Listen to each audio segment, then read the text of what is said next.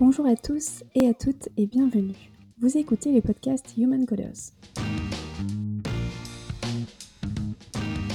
Dans chaque épisode, j'invite un ou une développeuse pour parler de techno, de pratiques de développement ou bien tout simplement de sujets en lien avec l'informatique. Au programme également des parcours de dev qui j'espère vous inspireront. Je retrouve aujourd'hui Annette Laurence, ingénieure spécialisée en machine learning pour parler de deep learning. Alors qu'est-ce que le deep learning? Quels outils utiliser pour en faire? Et où retrouve-t-on le deep learning dans notre quotidien? Voici quelques-unes des questions auxquelles Anaëlle va répondre. Enfin, si vous avez envie de vous lancer dans le deep learning, restez jusqu'au bout. Anaëlle va vous présenter le projet Style Transfer idéal pour faire ses premiers pas. Bonjour Anaëlle. Bonjour Ludwine, merci de m'avoir accueillie. Eh bah de rien, écoute. Alors, euh, bah, ma première question, tout simplement, c'est est-ce que tu pourrais te présenter? Euh, Oui, bien sûr. Donc, euh, je m'appelle Anaëlle. J'ai une passion pour l'intelligence artificielle depuis plusieurs années maintenant. Et ça m'a amené à faire un master en data science, machine learning, jusqu'à aujourd'hui où je fais du deep learning principalement, ou apprentissage profond en français, c'est le terme employé, au sein de Samsung AI Labs. Donc, euh, juste pour donner un peu une idée de ce que je fais euh, au quotidien.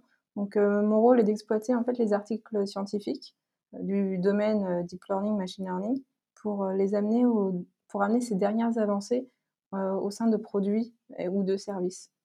Puis à côté de ça, bah, je, blogue aussi un peu avec mes projets perso, toujours sur le deep learning. D'accord, donc en fait c'est très recherche ce que tu fais. C'est très recherche, mais en même temps, c'est de la recherche appliquée. Donc, c'est assez euh, gratifiant de, pouvoir avoir un produit un petit peu une démonstration euh, à, la fin. Très bien. Et euh, alors, tu as cité deux mots-clés. Tu as parlé de machine learning et puis de deep learning.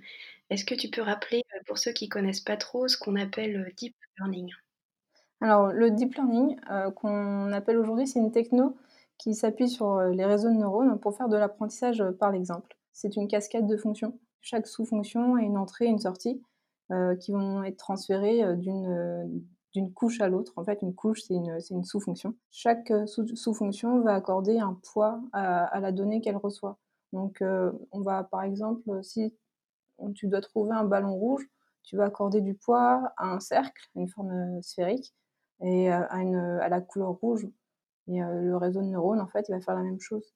Mais après avoir un réseau de neurones, ça ne suffit pas. Il faut aussi avoir des exemples avoir beaucoup d'exemples pour qu'il apprenne à, généraliser, pour justement trouver un ballon rouge dans toutes ses formes, avec du reflet, etc. Mais franchement, ce qui est fascinant en fait avec le deep learning, c'est qu'on on arrive à expliquer des tâches à l'ordinateur par l'exemple. Avant ça, avant toute méthode de machine learning, deep learning, euh, bah, il fallait encoder, il fallait dire avec des règles euh, qu'est-ce qu'on essayait de, de retrouver. Et alors que maintenant, avec l'exemple, c'est beaucoup plus facile. Du coup, si je comprends bien, la différence entre le deep learning et le machine learning, c'est cette histoire de couches. Il y a la notion de couches en fait successives où tu vas euh, de plus en plus en profondeur pour aller euh, reconnaître ou euh, trouver des spécificités. C'est ça dans, dans, ton jeu d'exemple? Dans, dans, le deep learning est compris dans le machine learning. On est toujours dans l'apprentissage, par exemple. Euh, c'est juste que dans le machine learning, on va retrouver des, méthodes beaucoup plus simples, comme des régressions euh, linéaires ou ce qu'on appelle aussi des random forests. Donc, euh, c'est d'autres méthodes, mais qui ont toujours l'idée d'apprendre par l'exemple. Alors que le deep learning, c'est vraiment, on a cette idée d'architecture de réseau de neurones qui en fait sa spécificité. D'accord. Et euh, bon, peut-être pour que ce soit un petit peu plus concret pour euh, les gens qui nous écoutent, est-ce que tu pourrais donner des exemples euh, de choses en fait qu'on retrouve dans tous les jours et pour lesquelles on va utiliser des méthodes de deep learning? Alors, des méthodes de deep learning, on le retrouve dans la recommandation. quand vous faites de la recommandation de, films, par exemple sur Netflix, ou de produits sur Amazon, on la retrouve aussi dans la recommandation de quand vous tapez un SMS quand il y a l'autocomplétion euh, ah, qui oui. propose euh, je, puis euh, suis juste après. donc derrière tout ça, il y, a du, il y, a du, deep learning. Après, il y a des choses plus fun. on a des apps qui, permettent, qui vous permettent de reconnaître des plantes ou le son d'un oiseau. C'est un truc que j'avais trouvé il n'y a pas si longtemps que ça. Je trouve ça assez cool. D'application du deep learning. Mais on retrouve, c'est vrai qu'on en retrouve un petit peu partout. pareil, dans l'appareil photo, le fait de, que ça, zoome sur votre visage ou le visage d'une personne pour faire le le focus, ben, là pareil, on a des méthodes, il peut y avoir des méthodes de deep learning derrière. D'accord, parce qu'en fait, si si on remet un petit peu avec ce que tu as expliqué avant, donc pour retrouver, la la face, enfin la Oui. la tête, donc j'imagine qu'il sait, enfin l'algorithme, enfin on sait qu'il y a des yeux, qu'il y a un nez, il y a une bouche, c'est ça? Et du coup, par couche successive, tu vas essayer de reconnaître chacun des éléments, c'est ça?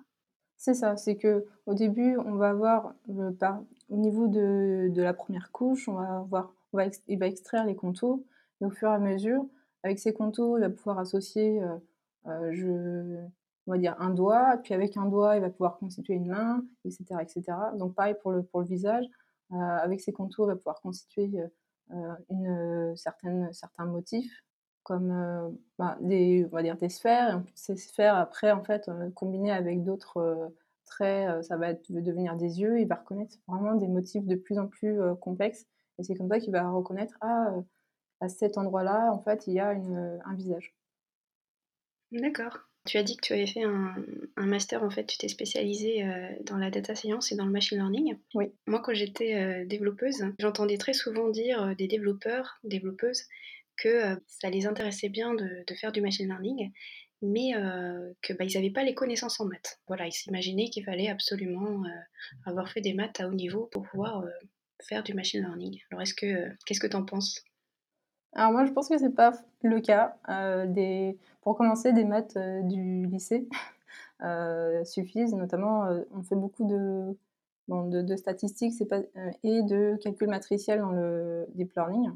En fait, au final, quand on y pense, calcul matriciel, c'est, heu, c'est un tableau, heu, dans lequel on va, heu, parfois, faire la somme d'une colonne ou d'une ligne avec un autre tableau qui va, donner un autre résultat. Donc au final, c'est pas si compliqué à comprendre. Ouais, de plus, toutes les formations qu'on trouve, aujourd'hui, mettent l'accent sur le côté pratique, tout en gardant la dimension, mathématique. Et puis, heu, j'imagine aussi, enfin, tu as des librairies, en fait, qui sont faites pour le machine learning, enfin, on en parlera peut-être plus tard, mais heu, qui intègrent directement des algorithmes et finalement, tu as pas forcément besoin de comprendre, enfin, c'est quand même mieux peut-être de comprendre ce qu'il y a derrière les algorithmes, mais tu as pas besoin de connaître tous les maths qui ont été utilisés pour, pour faire ces modèles. Moi-même, des fois, des quand je ne comprends pas les maths, je vais je vais chercher le code qui va avec et je me dis: «Ah génial, en fait, j'ai compris ce que ce que voulait dire, cette cette équation». OK. Donc heu, bah, pour ceux qui veulent se lancer, heu, vous pouvez. C'est un peu le le message, finalement. Oui, c'est ça. Et justement, donc heu, je voulais un petit peu qu'on parle d'outils que l'on a à notre disposition pour faire du, du deep learning.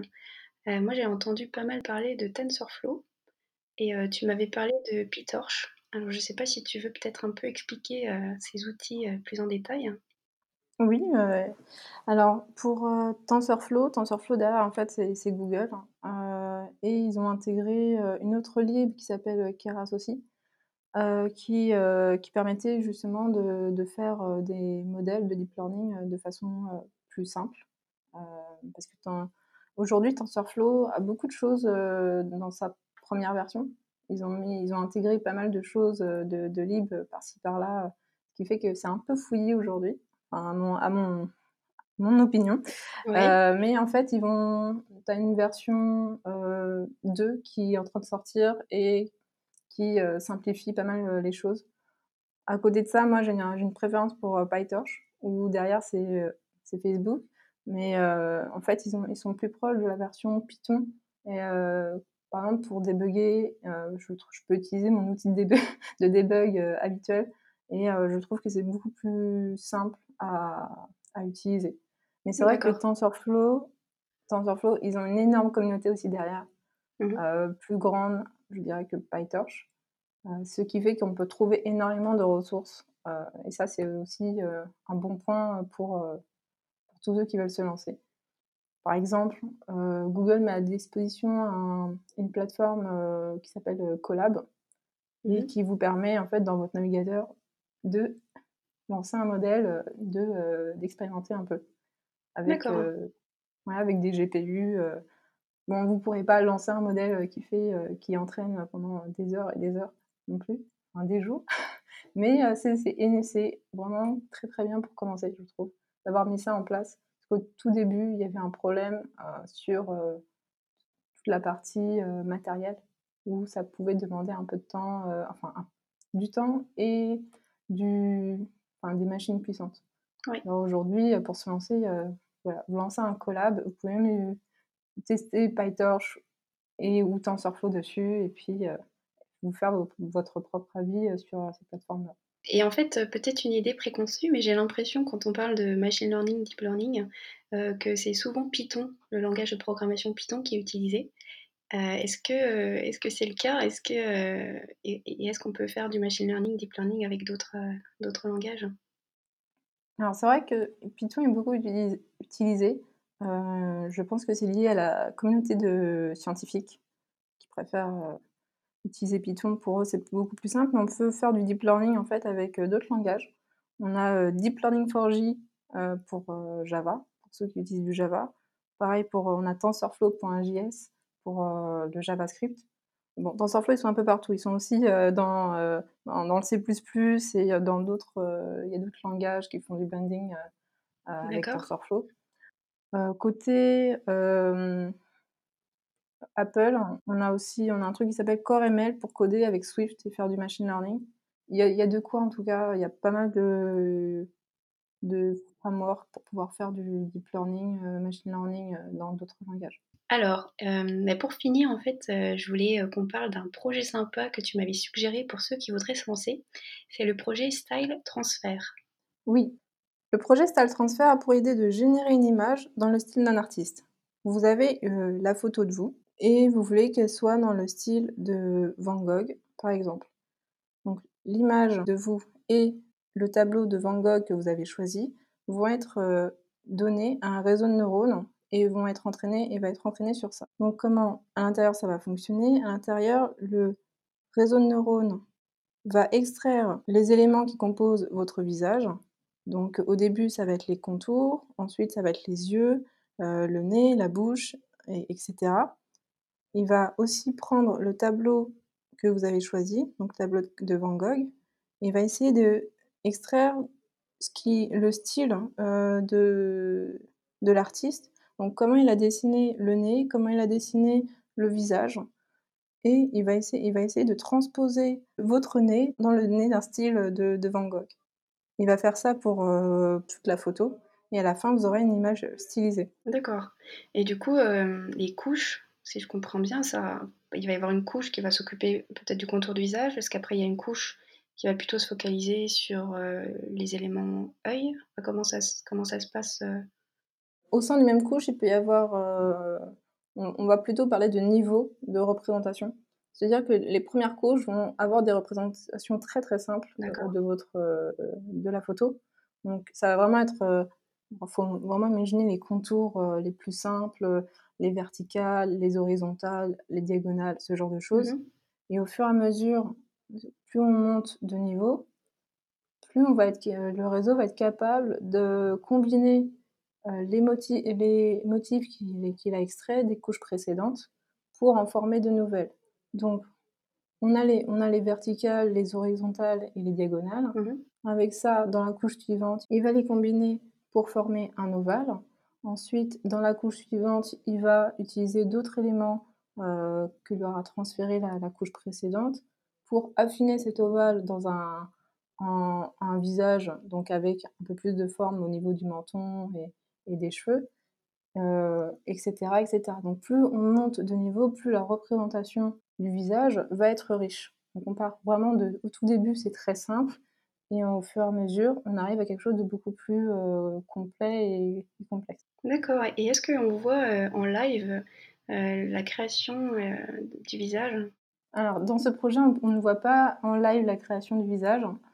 Il y a par contre, il y a pas mal de vidéos qui montrent comment fonctionnent, les réseaux de neurones, notamment ce qu'on appelle les réseaux de convolution, heu, au sein de au fur et à mesure de leurs couches. Et heu et donc pour ce projet, donc pour ceux qui voudraient se lancer, donc ils ont juste besoin, heu, d'une photo d'eux ou enfin une photo en fait, d'une, photo ou d'un d'une peinture, hein, d'un artiste qu'ils aiment bien et est-ce qu'il y a d'autres, choses à faire? Est-ce qu'ils ont besoin, je sais pas, de paramétrer le réseau de neurones Est-ce qu'ils ont besoin de, faire autre chose? Il y a énormément de tutoriels là-dessus, dans plusieurs types de langages, donc ça c'est génial. Et au niveau des paramètres, il n'y a pas énormément, en suivant les tutoriaux, il n'y a pas énormément de paramètres à, changer. Il faut vraiment avoir sa photo, son l'image de son tableau, et puis ensuite suivre, suivre les étapes, apprendre et, avoir, et voir le résultat. Après, vous pouvez le montrer à vos amis. D'accord. Et il y a un peu de code du coup à faire quand même? Il y a un peu de code. Bah, sinon, ce serait, oui, ce serait pas, marrant, s'il n'y avait pas de code. Est-ce que, je sais pas, est-ce que tu as quelque chose à ajouter? Est-ce que tu as des conseils à donner à, ceux qui seraient tentés par le machine learning ou deep learning? Faire de la pratique.